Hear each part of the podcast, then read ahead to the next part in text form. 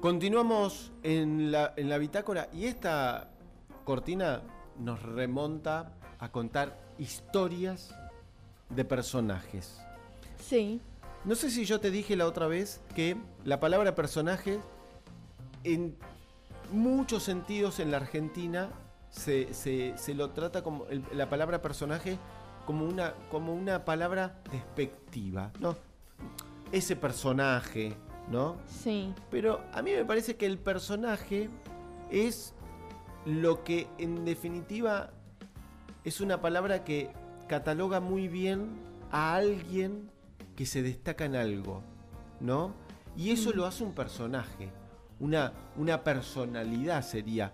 Una pa- palabra más coqueta es personalidad, ¿no? Creo que sí. Sería como una. Creo que pers- personaje generaliza todo lo que sería la personalidad destacante de una persona. Exactamente. La quiero llevar Sí. al centenario de la Revolución de Mayo, Ah, bueno. a 1910, Sí. donde Victorio Campo, y este es nuestro personaje de hoy, tenía tan solo 20 años, empieza a escribir, se llamaba Ramona Victoria Epifanía Rufina Ocampo. Un, creo que los padres no se decidieron qué nombre ponerle y le pusieron todos los que le gustaban. Exactamente, nació el 7 de abril de 1890, Mm, con 20 años en el centenario, Sí. empieza a descubrir, empieza, yo le diría, si hoy la tendríamos que catalogar a Victoria Ocampo, Sí. tendríamos que decir que fue como una influencer. Mm, Porque todo lo que tocaba o lo que hablaba Victoria Ocampo, con el tiempo se convertía en una celebridad.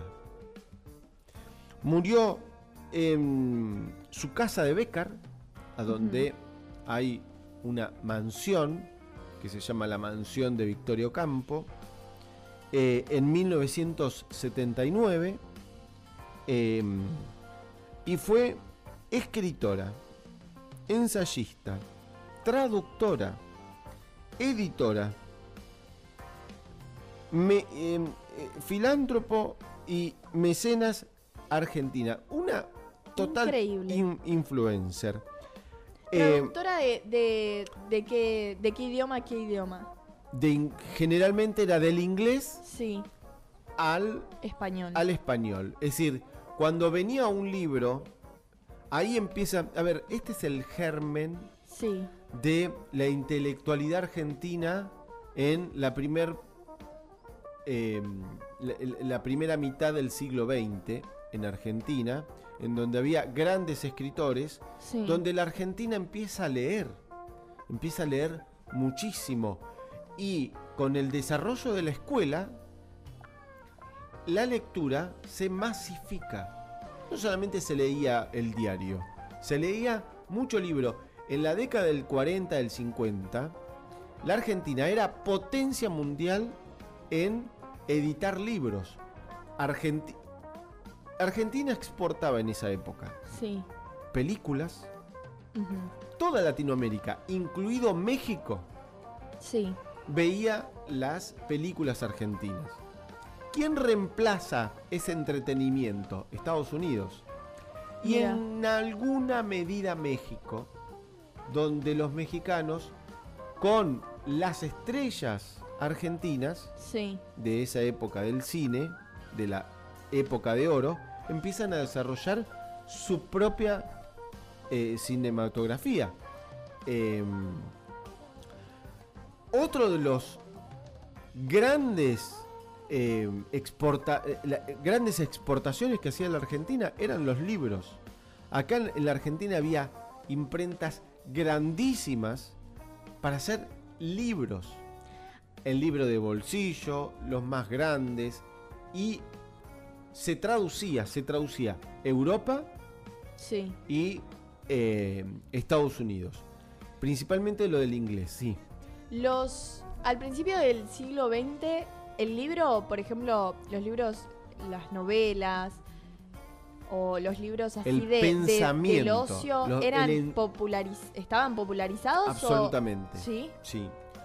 Imagínate vos que en la década del 60, cuando em, el boom sí de lo que se le llamó el realismo mágico Mm, en el mundo, donde hubo exponentes maravillosos, entre ellos eh, García Márquez, Vargas Llosa, el propio Borges, eh, Julio Cortázar.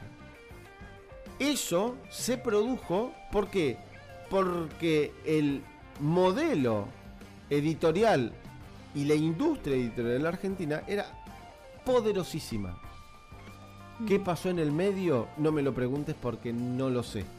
lo veremos en, en otro momento Lo, habré- lo hablaremos en otro momento, en cómo sucumbió la, la editorial. Hoy, por ejemplo, es más fácil, el- el- la industria editorial de España es, más, es muy fuerte y es comparable a lo que era la Argentina en la primera mitad del siglo XX. Hoy en día tenés mucho de, por ejemplo, vas a muchas librerías y dicen todavía no está en Latinoamérica. Exactamente. Mm, Porque muchos libros que hoy en día son muy conocidos y serían llamados, por ejemplo, hoy en día el bestseller, Sí, son de Estados Unidos, de Europa, de España. exacto. Entonces, hay veces que muchos no llegan a la Argentina y uno los tiene, si uno los desea comprar o los desea leer, debe comprarlos en el exterior para que vengan. Por ejemplo, a través de Amazon. Claro, y en y ese Amazon momento, te lo envía. En ese momento está, estarías diciendo que en 1910 Argentina sería como Era potencia mundial en producción de libros. Producción de libros. en producción y en creación de libros. También. Porque había, por ejemplo, en esa época salen todos los libros de Roberto Alt, Mm, César Tiempo, eh, Fernández eh, Moreno, el propio Borges, el propio Boy- Bioy Casares. Cortázar también. También Cortázar. Lo que pasa que Cortázar, él entra dentro. A ver, Victorio Campos traducía inglés. Sí. Pero, pero, Cortázar traducía francés. Entonces, esos libros europeos que llegaban a Francia y que Fran- de Francia llegaban a la Argentina, se podían comercializar porque el francés lo manejaba muy bien Cortázar. Mira. Fue, a ver, Cortázar empieza a escribir Mm, porque él traducía. De hecho, él cuando empieza a traducir, es, él empieza a meterse dentro de la industria editorial siendo maestro en Chivilcoy. Es otra historia de la de Cortázar. Sí. Pero quiero centrarme, no me quiero ir mucho de no, Victorio no, cen- Campo porque en Victoria. Victorio Campo fue el la gran impulsora de Borges. La Mira. gran impulsora de Borges. Su hermana, Sí. Silvina Ocampo, se termina casando con Bioy Casares, Mira. Que era mucho más joven. Bioy Casares, eh, Silvina le llevaba casi 20 años a Bioy.